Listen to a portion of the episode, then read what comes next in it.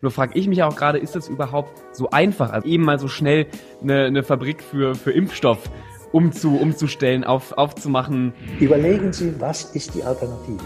Und die Alternative ist die Infektion. Das heißt, Sie sagen, nicht nur die Logistik hat nicht gestimmt, sondern auch die, die, die Aus Aufklärung des medizinischen Personals. Schräg im Stall, der politische Podcast mit Thomas Sattelberger und Fabian Grischkat.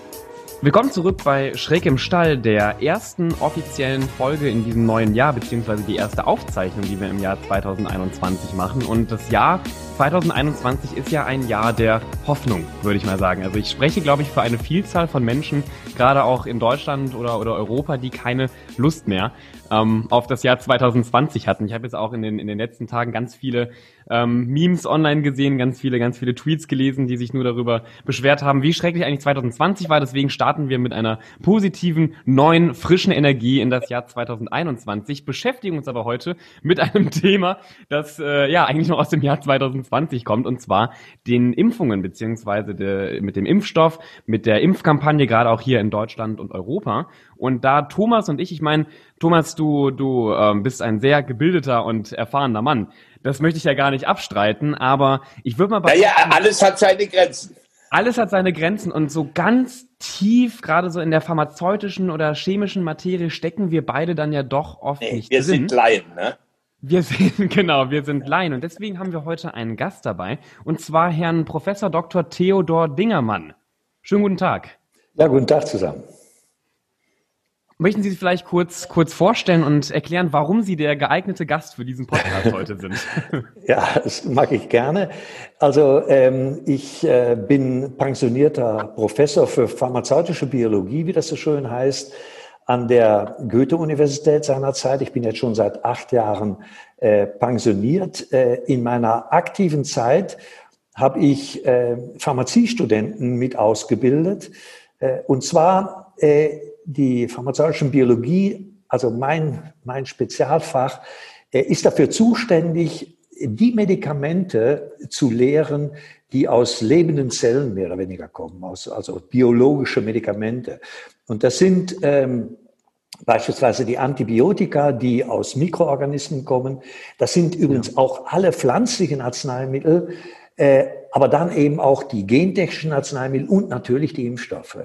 Und ähm, ich bin immer noch schwer beschäftigt, nicht mehr an der Uni. Den, die Stelle habe ich geräumt. Ich habe einen sehr guten Nachfolger. Aber ähm, mich hat immer auch Wissensvermittlung interessiert.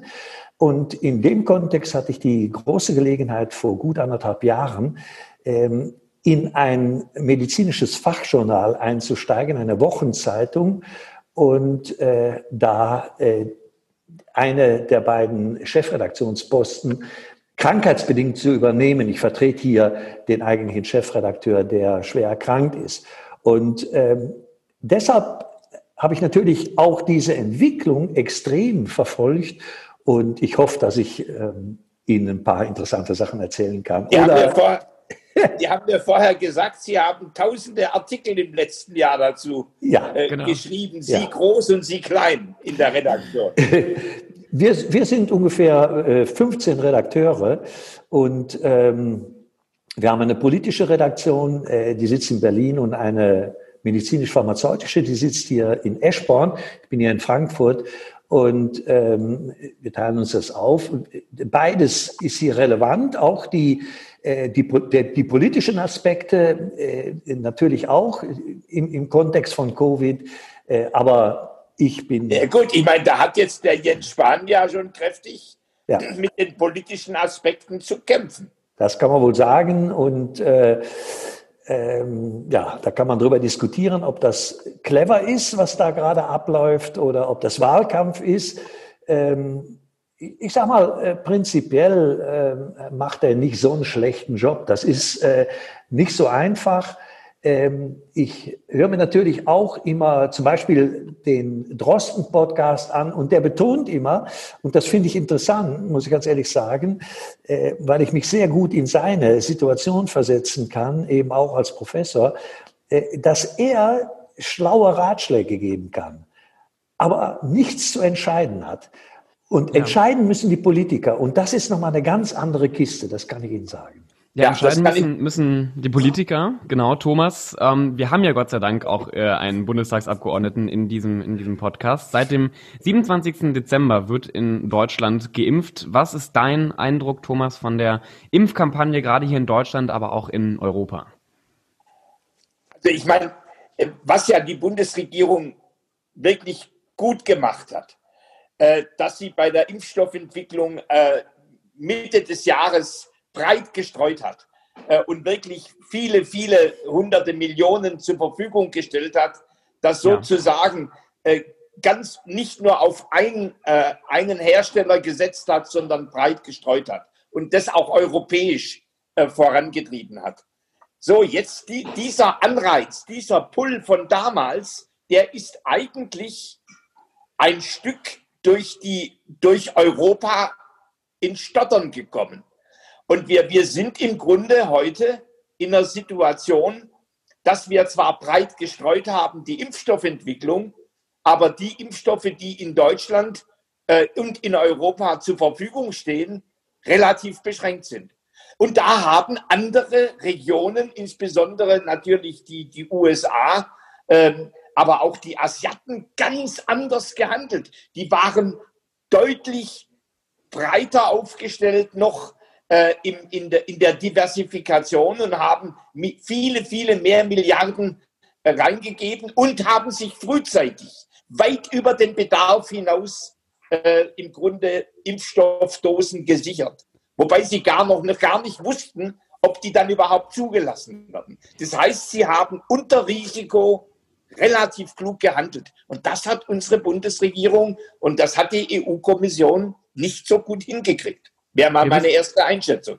Ja, wir müssen hier auch nochmal eben erwähnen, wir nehmen diesen Podcast am äh, Morgen des 6. Januars gerade auf, weil das ja auch gerade das Thema Impfen ein sehr aktuelles Thema ist und ich weiß nicht genau, wann es veröffentlicht wird. Heute wird ja auch darüber über die Zulassung des äh, moderner Impfstoffes entschieden. Also möglicherweise ist der bereits zugelassen, wenn dieser Podcast veröffentlicht wird. Nur können wir gerade mit diesen ja, Infos okay. schlecht hier hier spielen. Ja, Herr Professor äh, Dr. Theo Dingermann, was ist denn Ihre Einschätzung? Gerade wenn Sie, Sie sagen ja, Sie können, Sie können beraten, ähnlich wie Herr, Herr Drosten, können Sie kluge Ratschläge geben, aber Sie können nicht wirklich am Ende mitentscheiden. Wenn Sie aber mitentscheiden könnten oder wenn Sie hätten mitentscheiden können, so in der, in der Vergangenheit, ähm, was hätten Sie denn vielleicht anders gemacht? Oder stimmen Sie, also finden Sie das alles vollkommen gut, was gerade Deutschland oder ein Herr Spahn macht? Nein, äh, das ist es, äh, das ist es nicht. Aber ich will mal sagen, das ist der Blick des Pathologen, der hier jetzt äh, rauskommt, ja, ja, der gewissermaßen eine Leiche vor sich liegen hat und sagt, der ist da und da dran gestorben. Habt ihr das denn nicht im Vorfeld gesehen? Ja, also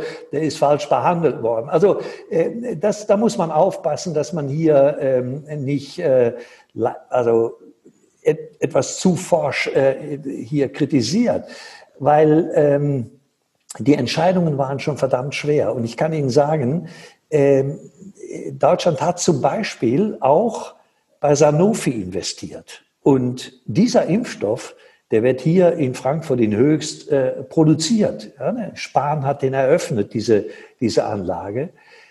Und da hat sich herausgestellt, der funktioniert gar nicht. Jedenfalls nicht so. Und, ja. ähm, und der wird frühestens Ende 2016 fertig sein. Und da ist die Frage, ob der dann überhaupt noch gebraucht wird. Ich, ich will nur damit deutlich... Wann wird er fertig sein? Äh, 2021, Entschuldigung. 20, ja. Also in diesem, aber Ende diesen Jahres. Ja, und, ja. Ähm, und deshalb ist es einfach, wie Sie ja auch schon gesagt haben, die haben bestellt in ein Produkt, wo man überhaupt nicht wusste, kommt das überhaupt in den Markt. Ja, aber, aber lieber, lieber Herr Professor Dingermann, äh, ich habe mal eine Rechnung aufgemacht. Wir haben in, in, allein in Deutschland äh, über, über zwei Jahre einen wirtschaftlichen Schaden von 400 ja. Milliarden. Das sind 4 Milliarden in jeder Woche. Mhm. Das heißt, jede Verzögerung im Impfstoff, jede Woche, äh, tut mal Pi mal Daumen, äh, 4 Milliarden kosten. Wenn man 25 Millionen Gefährdete, wenn man die impft, dann entstehen Impfkosten, wenn man den teuersten Impfstoff, ne, Bio, BioNTech nimmt 15 Euro, äh, in, in Höhe von 2,5 Milliarden. Also jeder, der rechnen kann, und ich komme aus 40 Jahren Wirtschaft, jeder, der nur rechnen kann, käme zum Ergebnis, dass selbst wenn Sanofi den Bach runtergeht, es trotzdem richtig war, so viel zu bestellen, und zwar bei allen ungewissen Impfstoffherstellern, weil der gegenzurechnende Schaden viel, viel höher ist.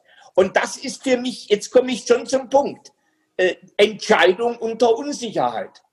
Äh, auch da muss man rechnen können. Ja, da gebe ich Ihnen recht. Und, ähm, und wie gesagt, im Nach mir, mir wäre auch lieber äh, zumute, ja, ich bin, ich gehöre nicht in die höchste, ich werde mich impfen lassen, um das äh, vorab zu sagen. Ähm, und ich gehöre nicht in die erste Charge sozusagen. Ich habe keine Grunderkrankung, aber ich bin alt. Und ähm, wenn ich, äh, wenn ich erkranke, das, äh, das möchte ich nicht riskieren, sage ich Ihnen ganz ehrlich, und ich nehme mich auch schwer nach. So gesehen bedauere ich das auch, ja, dass ich vielleicht noch drei Monate warten muss. Aber es ist nun mal so. Und äh, ja, ja, also ich komme auf jeden Fall ähm, noch ganz weit hinter, hinter euch beiden. Ich bin in, ja. in der letzten Kategorie. Mal schauen, wann ich überhaupt geimpft werde. Was ich mich jetzt so, ich bin ja hier, ich bin ja 20 Jahre alt. Ähm, ich habe jetzt weder etwas in so einem Bereich studiert, noch habe ich mich zuvor, also vor der Pandemie, intensiv damit beschäftigt. Deswegen, ich frage ja immer so junge und naive Fragen. Ähm, jetzt schaue ich mir zum Beispiel an, wie viele Menschen in Deutschland geimpft wurden und wie viele Menschen zum Beispiel schon in den USA oder wie viele Menschen in China ähm, ge geimpft wurden. Und ohne da jetzt irgendwie mal direkt eine, eine Kritik auszusprechen, aber woran liegt denn das, dass das hier in Deutschland so schleppend vorangeht? Also liegt es daran, dass wir zu wenig Impfstoff haben oder liegt es daran, dass, dass wir keine Kapazitäten zum Impfen haben? Also was sind dann da die, die Knackpunkte, die gerade vielleicht auch gelöst werden müssen? Ja, das ist eine sehr gute Frage, weil ähm, ich habe heute Morgen noch gehört und äh, das hat mich natürlich auch schockiert, dass wir, obwohl wir so wenig Impfstoff haben, bisher ja. nur 25 Prozent des Impfstoffs verbraucht haben.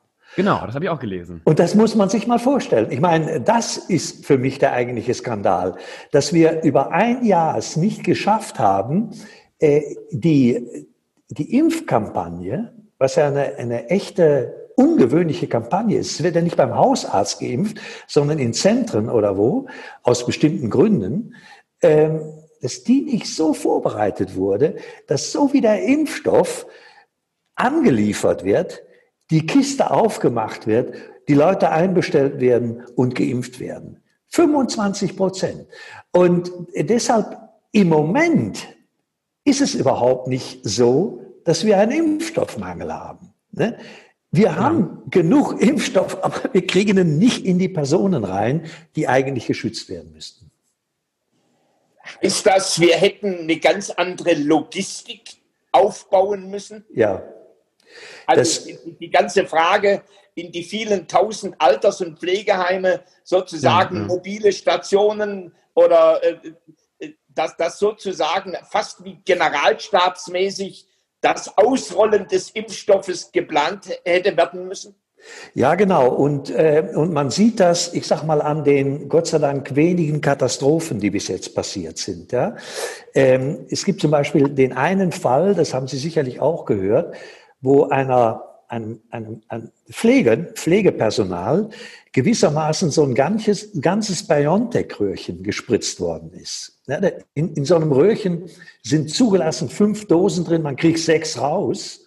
Und ja. da hat jemand das ganze Röhrchen leer gemacht, in die Spritze reingezogen und dann einem Arzt gegeben, ja, der das in den Oberarm einer Pflegekraft gespritzt hat. Ich meine, äh, erstens ist es schlecht vorbereitet worden. Zweitens, und das sage ich jetzt mal, ungeschützt, hat dieser Arzt definitiv die letzten zehn Jahre nicht mehr geimpft, weil zweieinhalb Milliliter in den Oberarm. Das ist eine Dosis für einen Elefanten. Ich meine jetzt nicht, ja. was da drin ist, sondern das Volumen. Was glauben Sie, was die einen Muskelkater gekriegt haben, wenn da zweieinhalb Milliliter drin sind? Das heißt, eine einfache Plausibilitätsprüfung hätte ausgereicht, um zu sehen, dass da stimmt was nicht. Ja, das ist viel zu viel. Das kriege ich doch nicht in so einen Muskel rein. Und äh, das heißt, Das heißt, Sie sagen, nicht nur die Logistik hat nicht gestimmt, sondern auch die, die, die Aus Aufklärung des medizinischen Personals. Ja, äh, das, ich meine, was Sie hier sehen, ist, ja, dass jetzt die Aufrufe gemacht werden, wer kann bei uns impfen? Und da melden sich viele, Gott sei Dank, viele pensionierte Ärztinnen und Ärzte, da melden sich auch Apothekerinnen und Apotheker, PTAs und was auch immer, ja. Aber es ist nicht vorbereitet und dann kommen eben Leute, ähm, ich habe einen guten Freund, ja, der hat mir auch geschrieben, ich melde mich auch sofort. Ich, ich habe ihm zurückgeschrieben, hoffentlich muss ich, wirst du nicht in die Verlegenheit kommen, mich zu impfen, weil dann gehe ich rennen. Ja, weil du bist raus aus dem Business. Ja, das ist einfach nicht in Ordnung. Verstehen Sie? Ja. Und also, das heißt im Grunde, äh, ich meine, was ja eine interessante Sache ist, wir haben wahrscheinlich zu wenig Impfstoff, wenn es laufen täte. Richtig. Da es ja, nicht ja. läuft, wird der allemal karge Impfstoff schon gar nicht ausgeschöpft. Und wir haben das Thema nicht richtig logistisch und von den Fähigkeiten her vorbereitet. So sehe ich das, ja. Das ist eine, das ist eine harte, harte, harte Aussage. Äh, das gilt also, natürlich nicht für alle Zentren, das ja, muss ich auch mal.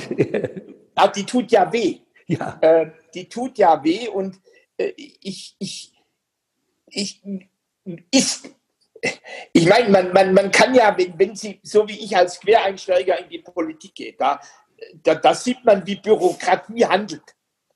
Äh, was man sich früher in der Wirtschaft gar nicht hat vorstellen können. Wie langwierig, wie zäh, äh, zum Teil auch wie naiv Bürokratie agiert. Kann man das eigentlich wirklich voll der Bürokratie überlassen? Oder hätten Sie da gesagt, ja, da müsste man mehr so die, die, die, die, die, die Abos, die, die, die Caritas, die äh, Organisationen, äh, auch, auch die Hausärzte, die ja im Grunde äh, im Augenblick, im Augenblick vollkommen außen vor sind. Ne? Hätte man die da einbinden müssen? Das ist, eine komplizierte Frage, muss ich ganz ehrlich sagen. Ich meine, dass die Hausärzte hier nicht eingebunden sind, hat zwei Gründe. Erstens ähm, können die den Impfstoff gar nicht lagern. Der muss bei minus 80 Grad ja. gelagert werden. Aber das ist nicht der Hauptgrund. Einer der Hauptgründe ist, äh, dass man den Hausärzten nicht zumuten wollte, diese Priorisierung vorzunehmen. Also Patienten wegzuschicken, die offensichtlich nicht in dieser höchsten Gruppe drin sind. Ja? Okay. Äh, das ist nämlich auch nicht trivial. Aber ich glaube, ein, ein ganz prinzipielles Problem, und das sage ich Ihnen jetzt als Politiker, ja, ist, dass dies eigentlich kein Thema äh, des Föderalismus ist. Hier, hier deletieren lokale Verantwortliche, ich sage mal Regierungspräsidien oder irgend sowas, ja, das hätte generalstabsmäßig vorbereitet okay. werden müssen. Und dann müssen auch die Landespolitiker mal einen Schritt zurücktreten und sagen, Demut. Für, für diese, ja. Ja, ja äh, bleib, bleiben wir mal, oder Herr Thomas? Ja, ja. Mach du ruhig. Nee, bleiben, bleiben wir mal bei, bei der politischen Debatte. Thomas, du bist ja äh, Abgeordneter der FDP und äh, gerade aus euren Reihen, auch von Herrn Lindner, gab es ja große Kritik, ähm, gerade auch an Herrn Spahn und an der Großen Koalition. Was hättet ihr denn anders gemacht? Wahrscheinlich habe ich oft gehört, ihr, ihr, ihr habt gefordert, dass schon mehr, ähm, viel mehr Fabriken aufgemacht werden müssten. Nur frage ich mich auch gerade, ist das überhaupt so einfach? Also nach dem, ist es, ist es, geht es eben mal so schnell, eine, eine Fabrik für, für Impfstoff äh, umzu, umzustellen, auf, aufzumachen? Nein, das geht überhaupt nicht schnell. Und vor allem sind das ja hochkomplexe äh, schwierige äh, Produktionsverfahren. Das hat ja Jens Spahn zu Recht gesagt. Die interessante Frage ist, wenn ich irgendwann April, Mai weiß, das ist ein, ein Teufel dieses Virus. Ja. Äh, und es gibt einen zweiten und vielleicht eine dritte Welle und es mutiert etc. Und ich, ich sozusagen die Impfstoffentwicklung diversifiziere dann muss ich drüber nachdenken, wie ich dann auch diesen Impfstoff an die Front kriege. Ja. Ich, bin, ich sag mal, ich, ich, ich sage ich das mal relativ militärisch. Wenn der Nachschub für eine kämpfende Truppe nicht da ist, dann hat man ein richtiges Problem. Und viele Kriege sind in der Logistik, in der Logistik so verloren gegangen. Das heißt, eine Schlüsselfrage in so einer Krise ist im Grunde die Logistik und die kann ich sehr früh andenken. Denn dass sich dann Produktionskapazitäten, äh, das hat ja übrigens, wir haben da schon, schon hätten lernen müssen bei der Maskenproduktion. Als wir im Grunde uns voll in die Abhängigkeit der Chinesen begeben haben. Ne, und, und, und im Grunde die ganzen Mittelständler sozusagen gar nicht in die, mit in die Verantwortung genommen haben für eine nationale oder europäische Maskenproduktion. Wir hätten das im Grunde vorherdenken können. Und, und das ist, glaube ich, die, die, die, die, die große Kritik. Und, und dass jetzt im Grunde Lindner sagt, jetzt brauchen wir nationalen Kraftakt, vielleicht auch mit internationaler Hilfe. Und die Kanzlerin tut ja schon im Grunde äh, den, den, den, den Herrn Putin äh, ansprechen, äh, ob, obwohl der noch vor ein paar, paar Wochen einen Regimekritiker hat ermorden lassen äh, um vielleicht da eine, eine, eine Impfkoalition äh, hinzukriegen. Das heißt, wir reden im Grunde auch mit, mit, mit politischen Feinden, äh, um das jetzt hinzukriegen. Und das ist natürlich, da ist wirklich Not am Mann. Wir brauchen so schnell wie möglich Produktionskapazitäten und wir brauchen vor allem, und das hat Professor Dingermann gesagt, eine saubere Logistik. Und die kann nicht von 16 Ländern gemacht werden und von Tausenden von Kommunen. Da braucht es im Grunde einen Impfzar in Deutschland, der nichts anderes macht, als das Thema Impfen und Logistik zu treiben. Das ist leider der Herr Spahn nicht, hat er auch nicht gelernt. Ja. Ja, Ihre, Ihre Einschätzung? Meine Einschätzung. Äh, äh, also, was ich bedauere, äh, ist, dass wir in Deutschland muss ich sagen, alle nicht geglaubt haben, dass sowas möglich ist, was jetzt passiert ist. Dabei hatten wir Testläufe, also äh, zum Beispiel die Vogelgrippe ja, äh, und so weiter. Das ist ja alles, ähm, äh, das war ja alles im Raum, aber dann ist diese Pandemie, das waren Pandemien, die aber, die ist nicht in Deutschland angekommen. Dann haben die Leute gesagt, okay, das ist alles nur äh, Panikmacherei und so. Und ein Punkt, den, der damals gemacht worden ist, und da habe ich mich sehr mit beschäftigt, es wurde damals ein Pandemieplan ausgearbeitet.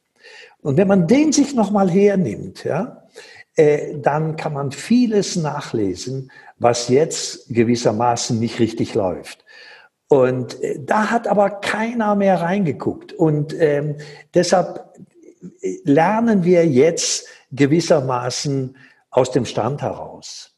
Man muss aber auch dazu sagen, das möchte ich auch unbedingt sagen, kein Mensch hat geglaubt, dass Ende 2020 schon ein Impfstoff zur Verfügung steht. Alle haben gesagt, okay, das ist Mitte 21 oder Ende 21 und so weiter.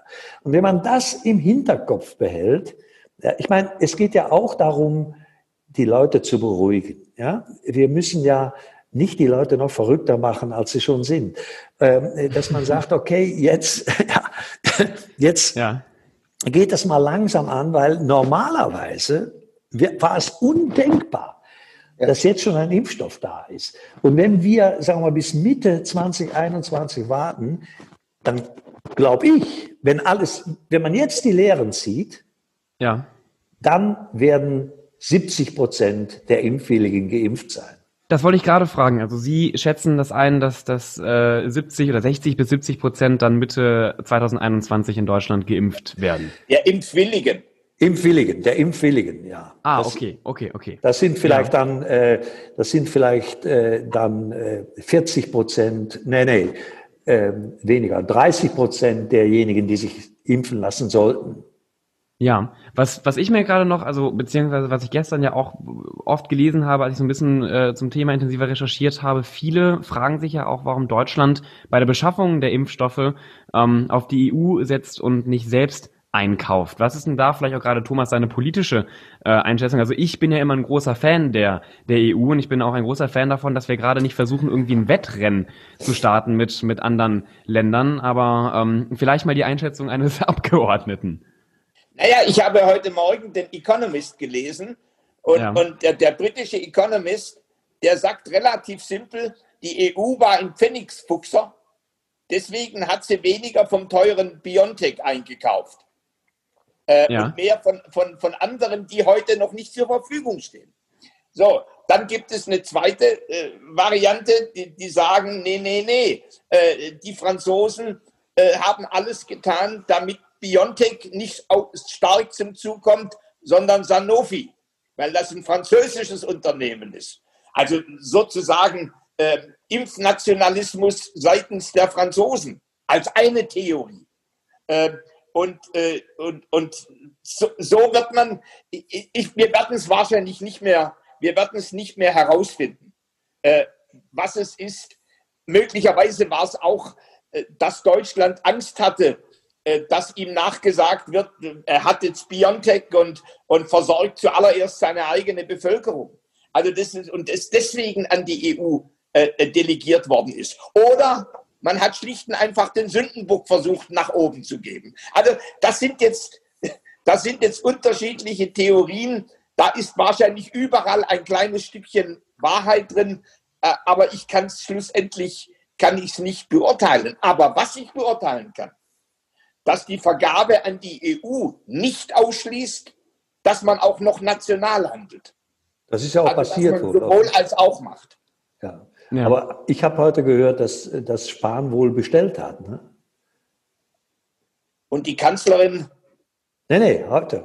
Heute, ja. ja, mhm. ja. Also äh, der ist dann, hat er äh, zusätzlich noch, aber ich weiß nicht, ob das stimmt, aber ähm, ja, ich habe es gehört, dass tatsächlich das BMG bestellt hat.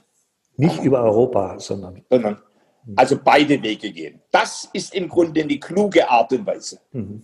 Ja, was ich mich gerade noch frage, ähm, ich meine, gestern wurde ja auch der Lockdown verlängert und gerade die Kontaktbeschränkungen wurden noch mal ein wenig ähm, strikter äh, geregelt.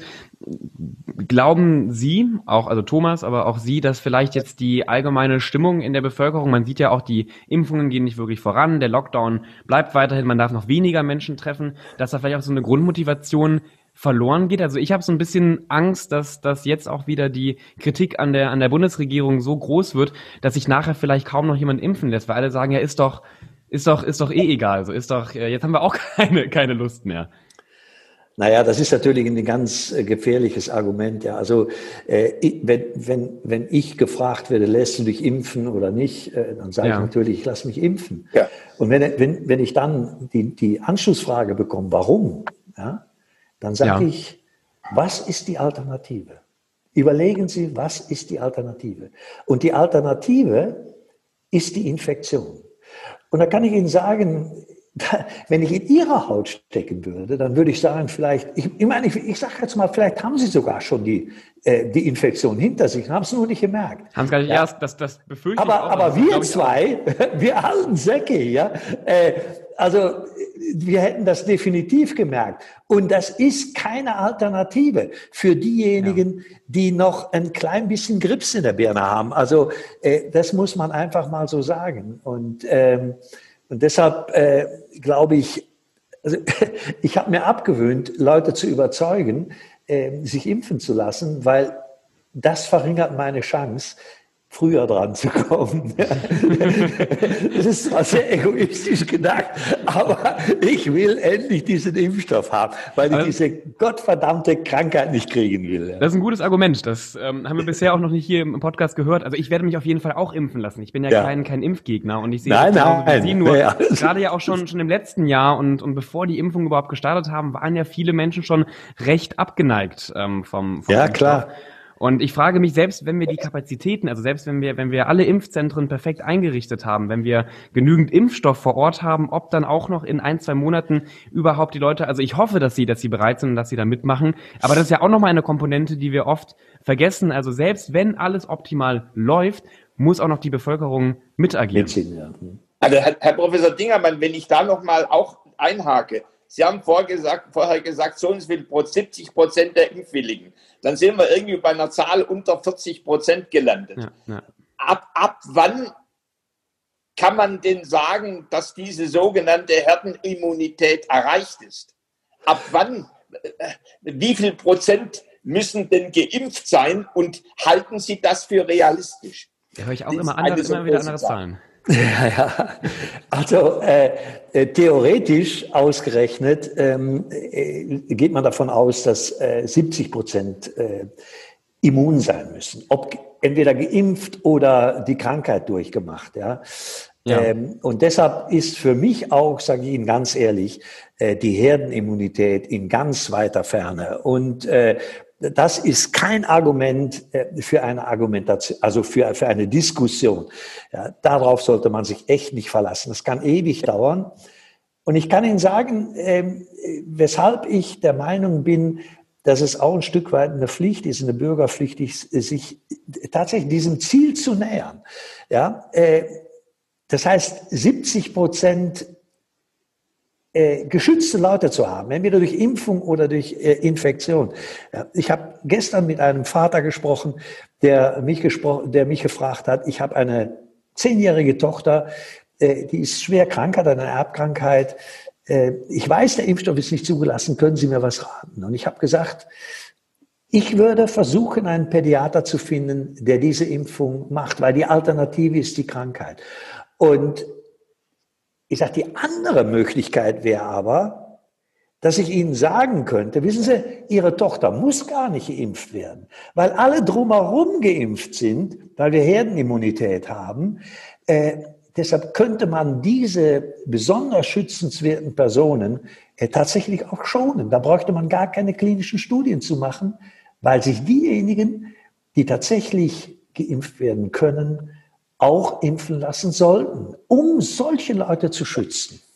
Ja, ja, auch gerade, also ich meine, das ist ja auch eine, eine sehr egoistische ähm, ja. Aussage, wenn man sagt, ich lasse mich nicht, nicht, nicht impfen. Ja. Ähm, und oft, also ich, ich glaube, viele, viele Impfgegner, ähm, ich meine, da kursieren sowieso die, die wildesten Argumente ja. immer im Raum rum, aber ich glaube, viele denken oft auch nicht mal einen Schritt weiter, einmal über ihren Horizont hinaus. Ja, interessante, äh, interessante Einschätzung. Wir kommen auch jetzt langsam zum Ende des, des, des Podcasts. Mich würde noch mal interessieren von, von Ihnen beiden, wie geht es denn jetzt, also keiner von uns, sagen wir auch immer hier im Podcast, kann irgendwie in die Zukunft schauen. Wir haben keine Wahrsagerkugel hier, aber wie geht es denn vermutlich jetzt in den nächsten Wochen und Monaten weiter? Worauf können sich denn so einfache Bürger und Bürgerinnen wie ich, äh, worauf kann man sich denn jetzt einstellen? Soll ich anfangen? Also äh, ich, ich bin eigentlich recht optimistisch. Ich bin ein optimistischer Mensch generell, aber ich bin ja auch optimistisch. Auch unter dem Aspekt, den wir gerade schon diskutiert haben, dass wir im Moment nur 25 Prozent der Impfstoffe verimpft haben, die da sind, ja, ja. muss man natürlich auch die Tagespolitik, Sie haben gesagt, wir sind heute am 6. Januar, das genau. man berücksichtigen. Heute wird ein Impfstoff, ein weiterer Impfstoff zugelassen und damit wird der Pool an, an Impfstoffen in Deutschland auch vergrößert werden, so dass wir, äh, ich meine, das ist ein, ein Prozess, ja, äh, wo wir jetzt, den wir jetzt wirklich sorgfältig abarbeiten sollten, wo wir nicht in Hektik geraten sollten, ähm, denn wir sind weit, weit vor dem eigentlichen Schedule, wie das so schön heißt. Ja, ursprünglich hatte man nicht damit gerechnet, dass jetzt schon äh, diese ganze Sache losgeht. Und ich bin auch optimistisch, muss ich ganz ehrlich sagen, was die Impfbereitschaft anbelangt. Das sieht man jetzt schon. Ja? Ja. Alle haben sich beschwert, dass diese Impfstoffherstellung zu schnell geht. Ja? Jetzt sind diejenigen, ich sage mal ein paar Zehntausend, die geimpft sind, nicht alle tot umgefallen. Ja? Und schon wird gefordert, Jetzt aber doppelte Geschwindigkeit. Ich meine, das ist ja Gott sei Dank auch richtig so, aber dann ja. sehen Sie, wie wenig rational das Ganze abläuft. Ja, Thomas, du hast das also, Schlusswort. ja, nee, ich glaube auch, dass, dass wir, äh, äh, dass wir äh, jetzt von der Impfstoffbasis her, also von, von, von der Menge des Verfügbaren, das, das Thema, äh, das, das wird, wird gelöst sein mir macht viel mehr äh, Sorge wirklich das, was wir mitten im Podcast besprochen haben, dass wir bisher nur ein Viertel ausgeschöpft haben. So, ja, und, und, ja. und dass wir im Grunde jetzt erst anfangen. Und eigentlich heißt das mit voller Kraft jetzt wirklich äh, mit qualifiziertem Personal, das impfen kann, das es gelernt hat, äh, an, in die Alten- und Pflegeheime. Und diese ganz, ganz besonders gefährdete Gruppe von Menschen. Meine Mutter ist 96 Jahre alt. Ich rufe ja. sie jeden Tag an und frage, liebe Mutter, hat sich bei dir jemand vom Gesundheitsamt gemeldet? Denn, denn, denn du bist ja sozusagen wahrscheinlich eine der allerersten, die geimpft werden müsste. Und sie sagt nein. Na, und jetzt bin ich jetzt, ich werde morgen selber das, das Thema anleiern für eine 96 Jahre alte, alte Frau. Das heißt, wir sind offensichtlich, müssen wir alles tun, dass unsere Logistik ja. und die Fähigkeiten, die Qualifikationen äh, der, der, der Menschen, die dann fachmännisch, fachfrauisch das Thema äh, Impfung machen, dass das gemacht wird, gut gemacht wird. Und dann kann ich mir schon vorstellen, äh, dass wir endlich mal mit dem Stolpern und hinfallen und wieder aufstehen und wieder stolpern, dass wir da vielleicht doch mal auf eine Gerade einbiegen, wo wir dann auch gut laufen können in 2021. Ja. Ja, ich glaube, das, das, das hoffen wir alle. Was mich jetzt noch am Ende interessieren würde, ich, vielleicht sind ja unter unseren ZuhörerInnen ähm, Menschen, die schon geimpft wurden, also oder Menschen, die die impfen oder vielleicht arbeitet ja auch hier jemand bei bei BioNTech, ich weiß es nicht. Ähm, schreibt uns doch gerne mal eure Meinung, gerne auf allen Social Media Kanälen, auf denen ihr uns äh, erreichen könnt. Bewertet auch wie immer diesen diesen Podcast. Und ich bin wirklich mal mal gespannt. Ich habe nämlich auch schon äh, einen Freund von mir wusste ich gar nicht, dass er dass er das macht, impft gerade. Wahrscheinlich auch in dieser in dieser Sekunde Menschen vielleicht auch mal eure eure Erfahrungen, wie es wie es gerade in den in den Impfzentren läuft. Und äh, ich bedanke mich natürlich auch bei dir, Thomas, aber vor allem auch bei Herrn Professor Theodor Dingemann ähm, für diesen tollen und spannenden, spannenden Podcast und mal schauen, mal abwarten, was das ganze Thema Impfung noch so mit sich bringt. Vielleicht nehmen wir auch noch einen zweiten Podcast auf. Ich hoffe natürlich nicht, dass es jetzt noch irgendwie einen einschneidenden Skandal in den nächsten ein, zwei Wochen gibt und es wirklich gut vorangeht, auch wie Thomas gesagt hat, dass wir nicht nochmal stolpern. Aber möglicherweise sehen wir uns ja hier auch schon wieder demnächst. Äh, und allgemein sehen wir uns auch zur nächsten Podcast-Folge am nächsten Sonntag hier bei Schräg im Stall. Ciao. Ciao. Ciao. Schön, dass du bis zum Schluss zugehört hast. Der nächste Podcast kommt wie immer nächsten Sonntag. Bis dann.